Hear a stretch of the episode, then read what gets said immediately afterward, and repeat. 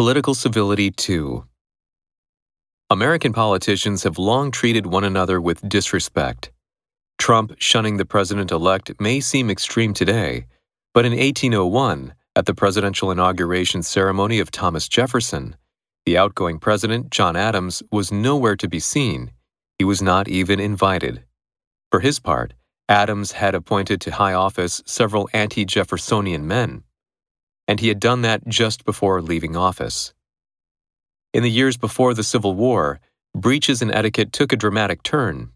On May 22, 1856, U.S. Representative Preston Brooks of South Carolina, a Democrat, beat Republican Senator Charles Sumner with a walking cane. The scene took place on the floor of the U.S. Senate. Brooks was outraged by an anti slavery speech Sumner had given a few days earlier. He stopped short of killing his enemy only because the cane unexpectedly broke.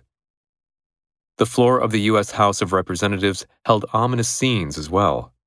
On February 6, 1858, at nearly 2 a.m., as members were discussing the admission of the Kansas Territory into the Union, South Carolina Democrat Lawrence Keitt and Pennsylvania Republican Galusha Grow exchanged volleys of insults, arguing over whether Kansas would be a free or a slave state. They switched to blows. More than 30 representatives jumped into the fight, leading to a brawl. The situation diffused after Wisconsin Republicans John Potter and Cadwallader Washburn ripped the toupee from the head of William Barksdale, a Democrat from Mississippi. Shun. He attempted to shun publicity. Outgoing. The outgoing mayor delivered a speech. Breach. She inadvertently breached the rule. Cane. He prodded me with the tip of his cane. Outrage. Outraged citizens took to the streets. Ominous. There are ominous signs of economic recession. Volley. He let out a volley of curses. Blow.